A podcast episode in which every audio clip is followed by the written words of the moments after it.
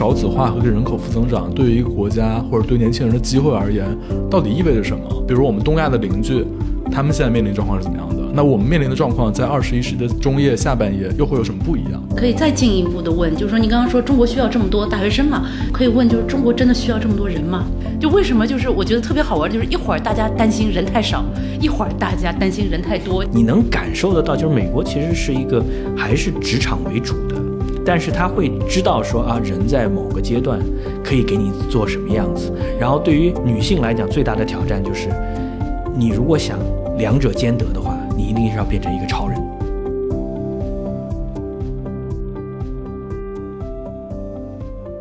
那大家好，这里是成都时间。其实大家应该也都知道，之前有一个特别重大的一个呃新闻，就是说中国人口在今年第一次是负增长。那对于我这样一个这个九零后而言呢，这当然是一个非常令人呃震惊的一个消息。然后我还没有生育，也没有结婚，然后这个人口就开始负增长了。我就在想，那我的这个晚年生活跟跟这个退休生活，包括婚姻生活是怎么样的一个图景？对我而言是一个很颠覆性的一个大事情。海云老师跟那个吴晨老师其实也对这个话题很感兴趣，然后也觉得这其实就应该作为作为我们节目很重要的一个讨论的一个话题吧。对，我我觉得其实说它它是一个宏观的话题和一个微观话题的结合。宏观话题大家就觉得说这个人口，哎，怎么就见顶了？怎么就中国人口去年就缩水了那么多？那背后主要原因是什么？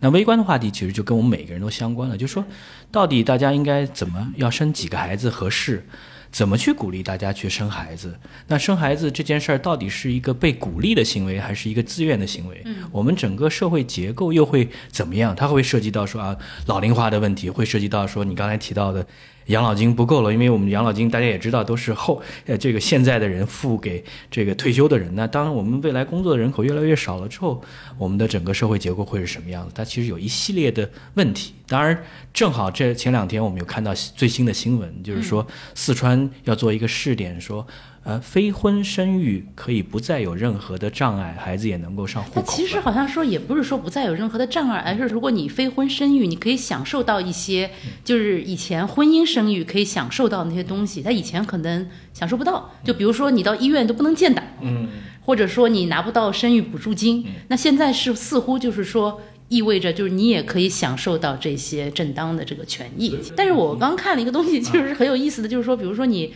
如果你想借精生子，你还得有结婚证，我觉得这就特别这又为这又为什么？对，我觉得我觉得我们看到还有看到很多就是，呃，就大龄女性成功的女性没有结婚，她会说我要冻卵，对吧？因为我或者说这个成功的丁克家庭，她也说我要冻卵，等到我可能觉得到一定程度了，我再去生孩子。其实这些都是。我们讲说，一个现代社会、一个成熟社会和一个经济发展到一定水平的社会，大家应该去讨论的问题。全球我们看啊，只要你人均收入发达了，对吧？发达了，第一个就是大家会推受教育程度加加深，会推迟结婚，会推迟生孩子，会有选择说不生孩子，会家庭的这个大小一定是从大变小。这些其实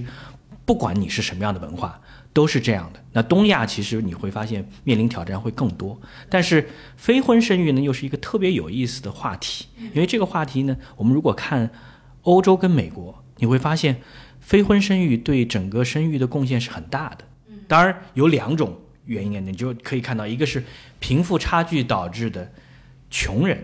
家的孩子，他可能说，哎，上学上的不是特别好，然后家里没有太多的这个呃规矩。或者说管管管教不是特，其实用管教这个词都不是特别好，就是说可能家人没有那么多精力去管理孩子，那这个时候可能高中就可以小小朋友就可能去谈恋爱，就可能怀孕，然后再加上一些宗教的原因，是吧？我们不不能流产，或者说不建议不堕胎，所以说其实在这个欧美，尤其是美国，你会发现这个低收入人群里面的单亲家庭，尤其是早的未婚妈妈，特别年轻的未婚妈妈带孩子。很多呢，记得《东城梦魇》里面就会有，对吧？这样的话题，那就是它是一类。但另外还有一类就是，我是这个呃高知家庭，对吧？我是这个年轻女性，我有独立性，我其实可以完全可以呃照顾孩子，我可能不一定需要结婚，我就可以去生孩子。我觉得它是两个非常重要的不同的因素推导了，但是数据上是其实是很惊人的。也就是说，在欧美。平均下来，百分之四十的生育其实是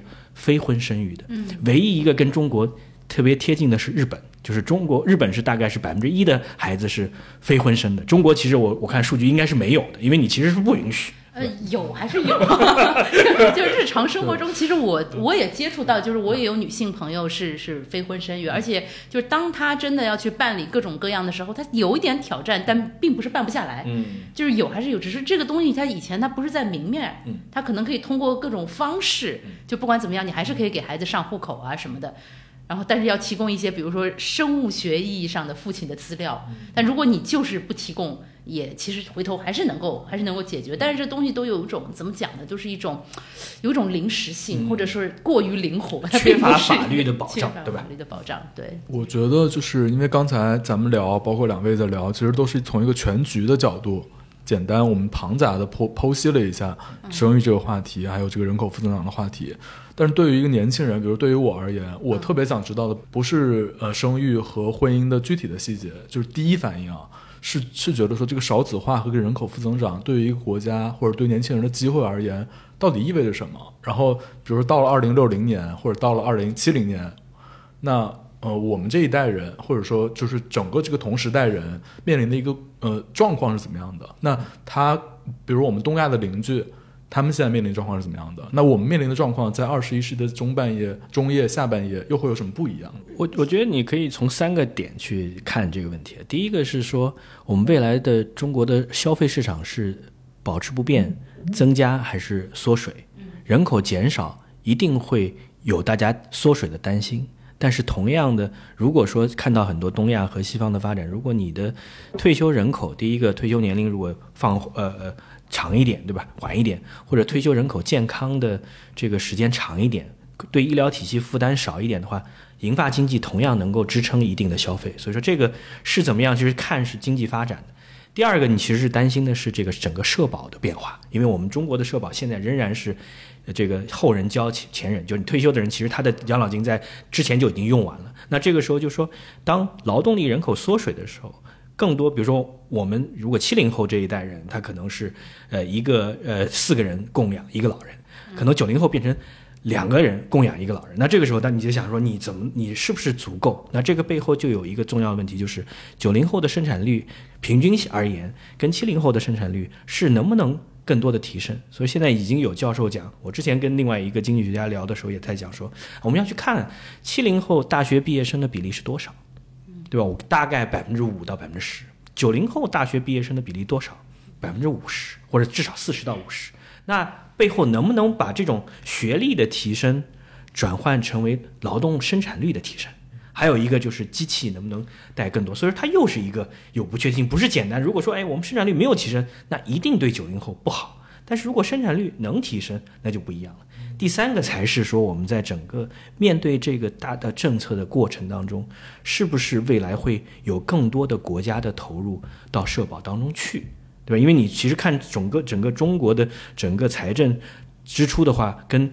大的发展中呃发达国家去做对比的话，你会发现，其实无论教育、养老、医疗，它的比例都是少很多的。所以说，你这个时候当国家从就转向一个服务型政府的这个转型之后，它有更多的财政拨款到这个养老当中去的时候，其实就应该能解决很多问题。所以说，我们今天在讨论的它几个不同层面，我不太可能全都能涉及到。但是我觉得最重要一点就是，我们作为普通的老百姓，怎么去参与到，就是这个关系到我们每个人的，那生育政策是每个人的，养老政策是每个人的这些制度的讨论当中去。嗯，但是你知道吗？就是可能作为一个女性，你就当你听到这个，就是刚刚像像吴昌老师说的这些特别宏观的东西的时候，你就会觉得很奇怪，因为 对，这在因为在这一点上是绝对的男女有别。就是当我们听到生育的时候，我觉得大部分女性都是觉得这是一个非常具体的，然后就是非常重大的，就是一个人生的经历或者选择。就是我们可能就不会去想到什么经济、人口、制度、养老金什么的，就是有一些，特别是对于年轻的女性来说，她可能想的就是生还是不生。嗯，这对她来说，这个就跟这个就莎士比亚的那个著名诘问一样重要。那我们其实如果回过头来说，首先中国人口为什么会下降？我觉得这个东西，一方面可能是因为一个一个本该一个代际，就是他可能年老那代人比较多，然后他们慢慢的就是说死亡，然后呢，本身就是独生子子女这一代的人相对较少，那么这是一个自然的一个现象。那么还有一个重要的原因，可能就是越来越多的女性她不愿意生育，就是这这个东西其实也是很重要的，而且随着时间的变化，这个会成为越来越显要的原因。嗯，就就为什么我们我们大家就是刚刚那个吴老师也说到的，就是说为什么说。国家一发达了，你发现这个生育率就下来了呢？因为越来越多的在发达国家的受过良好教育的，或者说她有一些职业上的愿景的这个女性，她在她看来，生育确实是一个需要考虑生还是不生。这样的一个问题的，所以说我现在就突然发现，这个男性视角跟女性视角宏大语气很是不一样的。因为其实我们从另外一个角度去看整个家庭的变化，也是一样的。就是说，在生产力水平不是那么高的时候，你们养儿防老其实是很重要的，因为你我是需要有更多的孩子来给我支持。那到到这个经济发展了之后，那大家其实首先我们的需求就增加了。我我为什么要花精力？就是养孩子其实是跟你做其他的事情中间是一个。trade off 是一个取舍，对吧？那这个时候我可能要我我希望我自己有职业的发展，我希望我有更多的时间去做很多事情，我并不一定要去养。一家孩子，就对于很多女性来说，她觉得如果她要生育一个孩子的话，她可能就要牺牲掉自己的很多东西。那么，越来越多人她不愿意做这样的一个牺牲。我觉得，然后我们具体说到生育，我觉得还有一个话题特别好玩，就是它对于不同阶层的人的影响可能不一样。刚才就讲了，它 可能对于一些比如说高知的高阶的女性来说，它是一种赋能，非常重要的赋能。从此以后，我就可以这个，我想不想生就是我自己说了算。但是对于相对来说，她不那么具有这样的一种能力的女性来说，她可能是一个更严重的事情。我觉得最近我看一些网络评论，就是有没有注意到，就很多人说这个东西它其实是便宜了男人的，是吧？是，它会加剧了某种意义上的阶层的分化跟贫富的分化。我就是我也专门写了一个点评嘛，就是说你在西方觉得会加剧，为什么？对你西方你看到的是说啊，他这个穷人他可能我们看到单亲妈妈，还有那些是为了呃。争取这个补贴嘛，因为因为西方是有很多孩，就是我养多养一个孩子，我家里能给你很多钱，能保保证你养孩子。所以说有很多单亲母亲或者有她是生了孩子是为了赚福利的，就他靠这个靠这个对吧？那你转过来在中国语境就不是这个，中国语境就是突然我看到我也是之前没有想到的，就说啊你就像你讲的便宜了男性是什么？是一个男权给私生子或者就因为用私生子这个词不好，就非婚生育。但是如果他不是一个就是没有。婚姻架构保障，但是你是有妇之夫，这个呃生孩子的话，那结果是什么样子？嗯，就可能意味着，哎，我可以给你的孩子更多的保障，有一定的继承权，嗯那也可以让。这个有能力的，比如说呃富翁或者怎么样的人，他有机会说，哎，我可以去，我想生更多的孩子，我能支持得了，对吧？我可以去有很多的三妻四妾，对吧？那就他就会挑战婚姻法里面最重要的一条，你重婚罪你怎么界定？嗯，对吧？这些其实都是，就他会带来一系列，就是它是一个复杂的，又是案例白白案例的问题。嗯嗯。但我觉得有相当多就更高知的，就是随着教育背景或者教育的程度提高啊，很多人就是感觉。这个生物学的冲动已经开始减少。对，是的，这是的，是，尤其是一些有创造力的人，他可以通过那种，就是我记得道金斯用 memory 来形容嘛，对吧？就是他通过一些创造一个东西，他得到了生命。反而觉得这种这种悲剧，对他觉得这更好。那我们我们再回到我我又又我又我又问到一个这个重要的问题了，就是说，我们其实在想说，年轻人他。呃，就是性对于他的诱惑有多大？现在没有以前那么大了。对，这这就是说，当性和其他的娱乐，我们不能把它讲作娱乐，但是其他的这个放松也好，让人愉悦的方式，其实选择会更多的时候，嗯他不会，因为这这都是一个从稀缺到富足啊。对吧？你说我们在可能在你三四十年前，可能性是一个非常重要的生活的一部分，对对吧？但是后面可能大家，我打游戏可能愉悦感会更强，我跟一帮这个朋友一起在在线玩的可能会更强，对吧？其实它会带来一系列的变化，因为人人在人类的繁衍的过程当中，其实性已经不简单是传宗接代了，所以说你要有其他的娱乐或者其他占用你时间的方式，本身也是会导致你生育的整个水平在下降的。嗯，但是我们需要讨论的是什么呢？国家的政策背后一定有权利跟义务。嗯，我不能只说大家生吧，我允许你生。你除了说号召大家去生之外，允许非婚生子女也是一个我允许我我把一个原生原先的这个相对比较复杂的禁区给你打开了。嗯，还要有一些什么样的推动？因为在行为学里面有一个词叫 nudge，对吧？就是 nudge 不是简单的说就是利诱，我觉得也不是，它更多是，哎，你到底有一些什么样的政策可以推着大家说啊，我可能在，呃，三十多岁这个时间点啊，我觉得可能组成家庭是一个比较好的想法，然后这个生孩子也是组成家庭的一个重要点，或者我在那个时间点，也许结婚我还没有想好，但是如果有了孩子。自也会把它生下来，就这些其实都是一个，就是你想象一下，就是我作为政策制定者的角度，哎，我如果推动大家慢慢有往这方面走，然后呢，这个时候呢，你如果有明确的焦虑，这个焦虑就是说养孩子是焦虑，因为我们还没提到养孩子事儿，我也不希望 把好汉吓死，对吧？对吧？但是，哎，我能给你一些帮助你啊，这个。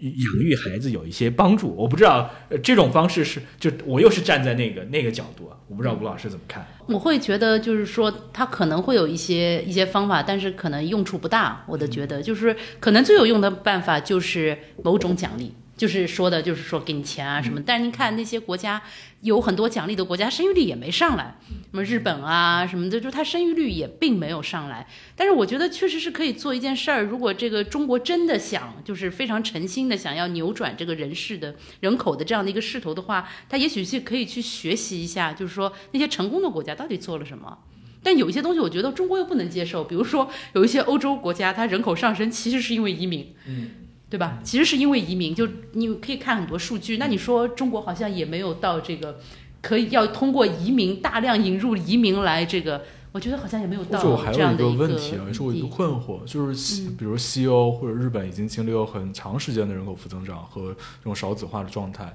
他们的人口负增长可能是日本的福利很好啊，但是也并没有很大的用。他们的这种人口负增长可能是生育意愿的降低，可能是教育程度非常高。但中国现在经历的负增长，以及未来可预见的可能经历的负增长，它究竟是不是跟日本和西欧那个意义上的我生育意愿、教育程度很高？因为很显然，从我们的生活实际和我们对中国社会，只要有一点。真正的判断的话，很显然是情况是很不一样的。对啊，其中一个原因就是我刚刚有一个聊到的，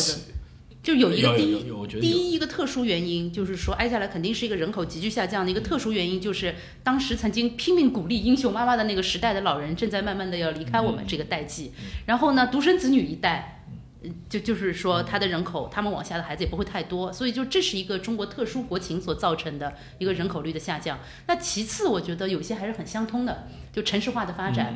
然后女性教育率的上升，对这个是到网上说一定就会吵起来，对吧？有些很激进的人就是说，女的不愿意生孩子，就因为读书读多了。不，还有还有一个就是，这就是城镇化的发展，对，也就是说，就就是我们讲说，你之前我们虽然用农民工这个词不是特别好，对吧？就是进城务工人员的二代。就你现在新一代的年轻人，如果他没有受过，甚至没有受过高等教育，但是我相信你去问他，你的生育意愿或者你看他看到的生育的行为，其实都是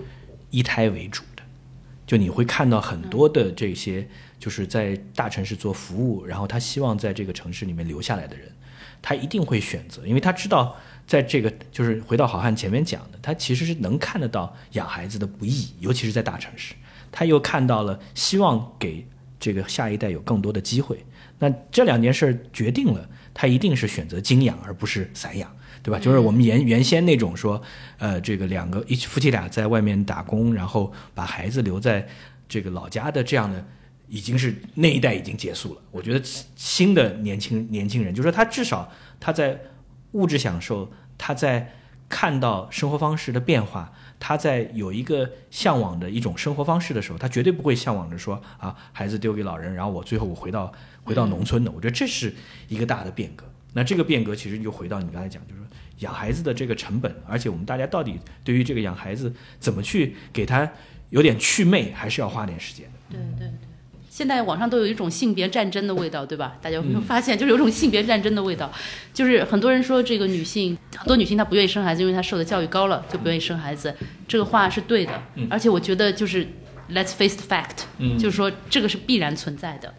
所以这个又牵涉到一个问题，就是说如果你说奖赏这个，就是你生孩子我给你奖赏，那你最后你所刺激出来的人口可能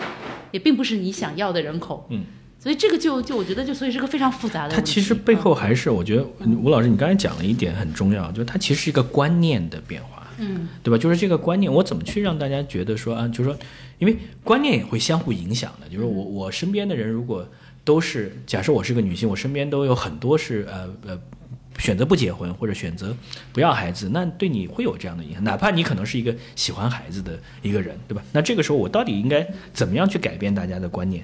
其实蛮重要，就是你说在在其实在美国是一个相对，我觉得是比较不叫正常，是我觉得比较有意思的，对吧？就是说你说它的它的整个的影视剧，你能发现说它一一一不断在这个暗示给大家，就是说 family value 是呃，就是说三十五岁之后要 settle down，对。哎，这是他特别 特别暗示，对吧？就是说对。他是鼓励说年轻人，他他觉得你很少会看见，就是一旦是二十五岁以下生孩子，那一定是单亲妈妈是社会问题，对对对对。但是呢，他会给你的暗示就是啊啊，你你要你要 happy，你要怎么样，嗯。你要追求，但是到一定时间了，你要 settle down。然后 settle down 的意义就是找到一个，哎，大家磨合了一段，找了一个人，然后而且一旦决定 settle down 就非常传统，而且要生孩子，对吧？非常传统，而且就嗯是两到三个孩子，就一个人其实好像性格就转变了，你会发现，就这是，但是你你会发现他他不是强制给你的，嗯但是他是一种就是给你一种就是我一方面哎我觉说鼓励得这个说的特别有对吧？意思，鼓励大家自由，但另外一方面啊，到了那个那个阶段，你该 settle down，还在外面四十多岁了，你记得记得那个片子《四十岁处男》对吧？那个 是。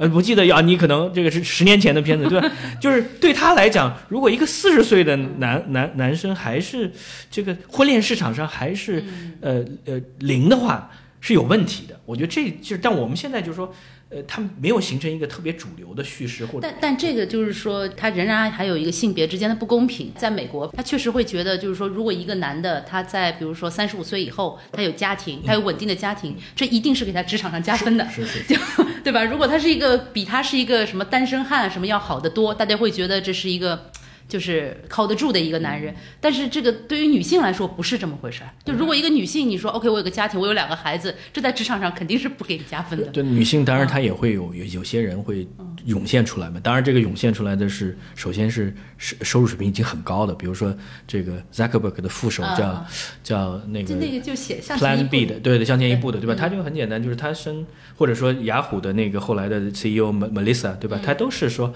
我生完孩子。我马上三周四周我就回来了，嗯但是我旁边我的公办公室旁边有一个 nanny room，然后我专嗯门雇一个 nanny 过来帮我带孩子。我觉得这些，但是你能感受得到，就是美国其实是一个还是职场为主的，但是他会知道说啊，人在某个阶段可以给你做什么样子。然后对于女性来讲，最大的挑战就是，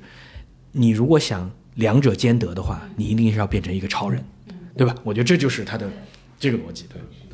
我之前其实，在伦敦采访过一位学者，就伦敦政经传播学院的一个教授，他写过一本书，叫做《呃回归家庭》，啊，这本书很有副副标题就叫“为什么精英女性纷纷回归家庭它”。其实就提到，就是两者兼得是多么的难，难对其实就是对，他其实是在呃戳破这个向前一步里这个新自由主义的神话，就是说你想既要又要，对于女性而言这是不可能的，除非你像他们一样。而且他会觉得说，呃，我们所长期以来鼓吹的女性在家庭中所实现的那种抱负，那个东西跟你在社会和事业上实现的抱负也是两件事情。不是说你把它的 value 变成等价，然后就鼓励大家说啊，那你就去，你只要干得不错，你当家庭 CEO 也可以啊。其实可以谈一点我个人的体验，因为我我有孩子嘛，我有两个孩子，然后我也有工作嘛，就是就我个人的体验来说，就是这个两种收获是完全不一样的，它都很美好，但是真的是完全不一样。所以所以所以说，你回到又是就是我们我其实我们现在其实中国是正好进入到一个各种各样想法都有的，对吧？我觉得是一个想法都有冲冲突比较多，但是你到最后，如果说我们希望形成一个主流的叙事，就要非常明确。鼓励生育的话，说如果鼓励，生育的话，就是说，就像龙那叫龙虾博士吧，他会特别讲，就是男性跟女性是有区别，哦，那个人哦，对吧？他就他也这他他很有有可能会让你觉得是被骂的对很惨，但是在中国很受欢迎。对，但是就说嗯它有可能是不是一件政治正确的想法，对吧？对就说你你正常应该讲是男性女性是没有区别，他就是政治很他就特别讲说男性跟女性就是 就是不一样，不一样对，就是你在对待家庭、对待孩子各个方面是不一样的感觉。那我们到底要多大程度上强调，或者说至少认知到有这样的不一样？到最后根本上是一个我怎么去界定女性在家庭在社会当中未来的这个位置的？你不就是我觉得我们刚才都同意了，既要又要是很难的，对吧？所以就是说，如果说有一些可能性的话，那就有有几个前提条件，我觉得是肯定要满足的。第一就是说，呃，原先被市场化消解掉的那些福利必须得回来。比如说那种免费就供了的那个幼儿园啊，然后包括这种幼托，对幼托，比如说那种大企业，它内部就要有幼托，就这个一定要回来。曾经那一段就是说特别鼓吹男女都一样，然后让女性参与社会劳动的那段时候，有很多大量的那种福利政策，但因为市场化大概差不多九十年代开始，它就慢慢的退潮了。其实中国女性在某种程度上的，我们也不能说地位下降，但是可以说性别状况的后退，也是从九十年代开始的。因为我我觉得很多人就是很会比较迷信资本啊什么的不行，就是很多东西其实有一些性别的问题也是在市场化以后出现的，包括我们刚刚提到的二奶三奶问题，这个也是那个时候出现的。所以就是这种国家的成成政府出面的这些福利，首先它必须回来。我觉得，我我觉得还有一个重要的点就是说，在这个整个政策的讨论的过程当中，嗯，一定要有二阶思维的在里面。就是我们不能说做一件事儿啊，直接的结果是什么？我们看到啊，你这个，呃，生两个孩子啊，直接结果是啊，养养孩子的负担稍微重了，那我给你点补贴，啊，那我现在要鼓励人手还不够啊，生三个孩子啊，三个孩子是不是补贴就更多一点？但其实是不一样的。就说你去，如果你生生一个孩子，我觉得这个中国计划生育这么久了，大家已经形成一个范式，一个孩子怎么养，对吧？那这个时候一个孩子支撑双职工，基本上因为有一堆的范式。两个孩子已经是重新，大家重新去学习，嗯，对吧？就是我哎，两个孩子家庭到底应该怎么办？这我在，尤其是女性在职场跟这个家庭，因为两个孩子之后生育时间多了，而且还有一个就是职场会不会出现歧视啊？你生了一个孩子之后啊，生个生过一个孩子的这个职业女性，我就不用担心了。但是如果现在是放开两个三个，你都有这样的需求，那对于用人方他就会。他也会有歧视，虽然说这个歧视他不会表面上讲出来，但他其实是会有的。那你要如果说我要建立一个更大的家庭，那这个时候。谁来帮忙，或者说你要牺牲多少更多的，不不一定要牺牲，你要去做取舍更多的东西，对吧？我觉得这些东西其实都是要让政策制定者要想到，它不是简单的加一个人的问题。就还想抛出一个话题啊，其实这个话题也是涉及到生育，然后这个人口的负增长，包括对现实中国现实的一些拆解。就我们可能注意到，就是对呃我们呃国家上对教辅的这种教育辅导培训行业的这个重拳出击。跟对这个职校的这种鼓励，这个都是跟经济相关的。然后它跟这个我们人口下降这个趋势，其实我觉得也是相对吻合在这一两年的。我们就会，其实我以之前也跟很多朋友聊过，就隐隐觉得这个事情好像跟呃意识到生育率下降，然后这个东西是隐隐有一些联系的。从经济的层面上，从劳动力的这种层面上，其实这又是一个完全重要，但是其实又是难解的话题。这个难解这话题是什么？就是说，中国需不需要那么多大学生？嗯，中国整个产业变化之后，我需要什么样的职业人口，对吧？就是我们讲苏苏拉呃是苏格拉底吧，讲了一个说小朋友生下来三种不同的人嘛，有的人是特别爱读书的，嗯，有的人是特别爱跟人交流的。有的人是动手能力特别强的，那有的小孩呢会兼顾两个到三个，但是大多数可能他都会选择一个，这这是人不同类。但是呢，我们的教育的独木桥就是说我其实是偏向于那个爱读书的，嗯，我其实歧视那些爱动手的，对吧？对，是吧？我然后呢，中间那个能源会道呢，看他怎么怎么添加了，对吧？我觉得这是说这个时候你就会发现说，哎，我到底我们讲说我们在给孩子一个多元发展。其实它最终是有既有助于生育，就是提升生育啊，因为你你对孩子你是有更好的更多选择，又有助于你把这个人力资源的市场盘活，因为你不希望的是说我大学毕业生到最后去做保安，对吧？那就是说这是一个 mismatch，这是一个你的教育的结果，其实市场不不需求，市场上在中国的这个呃制造业的升级的过程当中，其实需要的是什么？需要的是动手能力强。但是又能够看得懂一些技术资料的高级技术工人，但是这个其实需要整个的体系做变化。我们看做的最好的是德国，它都有学徒制，大家都在思考，就是教育是不是什么时候分叉，对吧？这是很重要。然后说，即使分叉了之后，有没有再有机会让就是晚熟的孩子有机会能回来找到他适合他的工作，对吧？在德国做的最好的就是他的体力劳动者，但是是有一定的技术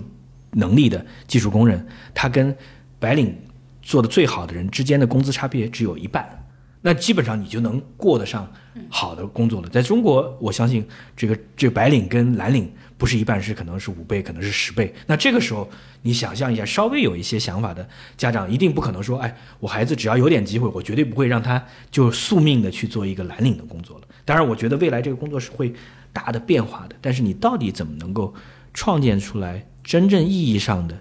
职业培训的学校绝对不是蓝翔技校教你炒菜，对吧？而是说，哎，我可能是未来的工厂是什么样子，未来的研发机构里面需要有很多的技术员，这些人是角色是什么？未来的这个其他的，哎，我可能不需要这个高等的教育，但是可能有一些操作的能力比较强的，哎，怎么怎么去做？嗯，但是刚刚您说到这个问题的时候，我突然就觉得可以再进一步的问，就是说您刚刚说中国需要这么多大学生嘛？可以问，就是中国真的需要这么多人吗？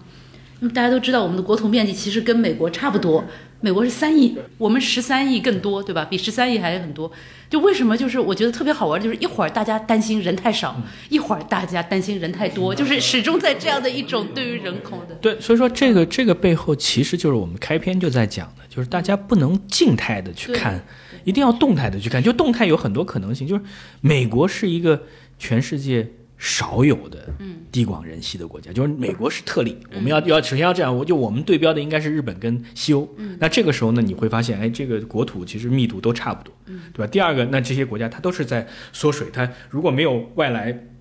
移民的话，欧洲肯定是缩水。那日本是缩水，它没有办法同化移民，对吧？所以这些其实就是它。对，我觉得中国还是跟日本更像，更像就是文化上，包括就是对移民的接受度啊，包括这个男女之间的关系什么的，可能是更像一点。但对于日本来说，它好像挺无解的。对，所以说，但是但是你你反过来讲说，中中国哪怕是一个。我们讲说你在六十年代应该是我们八亿吧，你就说我是八亿人，其实是一个很很仍然是一个很好很强大的国家，对吧？但是你要解决的是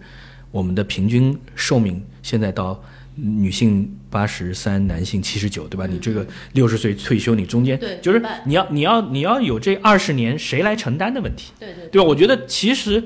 呃，这个从宏观经济的角度，从政策制定者的角度，他都在做算术题。它算术题就是说啊，养老的养老金这块谁出？第二个，中国经济你不能大幅下滑，就是消费这件事儿谁来花钱，对吧？你这两件事儿如果没有，那你那就在这两件意义上，十四亿或者更大的人和八亿人口差别太大了。对，这个其实，而且我曾经问过一个人口的一个专家，他说人多人少。都没关系，怕的是一下子变少或者一下子变多，怕的是结构性的问题，对吧？就不是一个体量的问题，是一个结构性问题。如果说你人少可以这样少，就是我的金字塔仍然还是金字塔，对吧？就是所有阶层都少，那就可以。你现在是底下基座少了，但是头越来越大，那就很害怕。